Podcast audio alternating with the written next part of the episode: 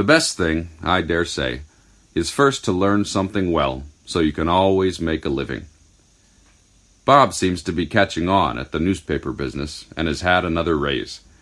He is getting a good training by working in a smaller city. As for the scientific fields, any of them require a long schooling and intense application.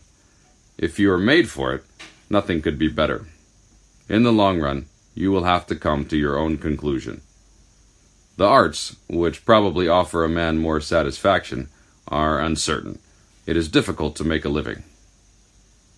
If I had my own life to lead over, I presume I would still be a writer but I am sure I would give my first attention to learning how to do things directly with my hands.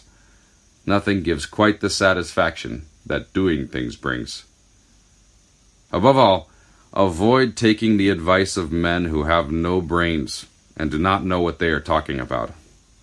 Most small businessmen say simply, Look at me. They fancy that if they have accumulated a little money and have got a position in a small circle, they are competent to give advice to anyone. Next to occupation is the building up of good taste. That is difficult, slow work. Few achieve it. It means all the difference in the world in the end. I am constantly amazed at how little painters know about painting, writers about writing, merchants about business, manufacturers about manufacturing. Most men just drift.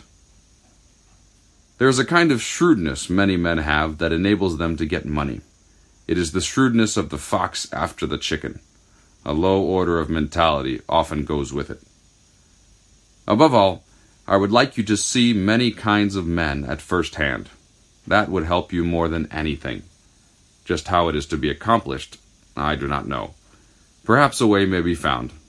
Anyway, I'll see you this summer. We begin to pack for the country this week. With love, Dad.